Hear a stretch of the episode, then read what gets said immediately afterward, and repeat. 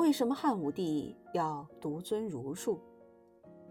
公元前一四零年，汉武帝刘彻继承皇位，他开疆拓土，建立了不朽功勋，是我国历史上很有作为的皇帝。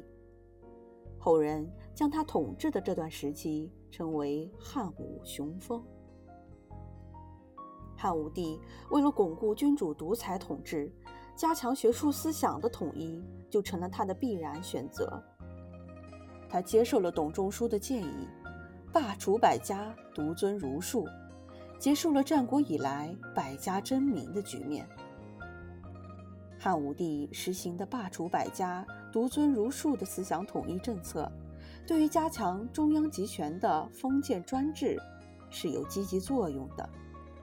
但是，他把战国以来学术自由、思想开放的文化氛围彻底破坏了，这就严重禁锢了人们的思想。后来，各个封建王朝的统治者又不断发展儒家学说，使它更适合于维护封建统治的需要。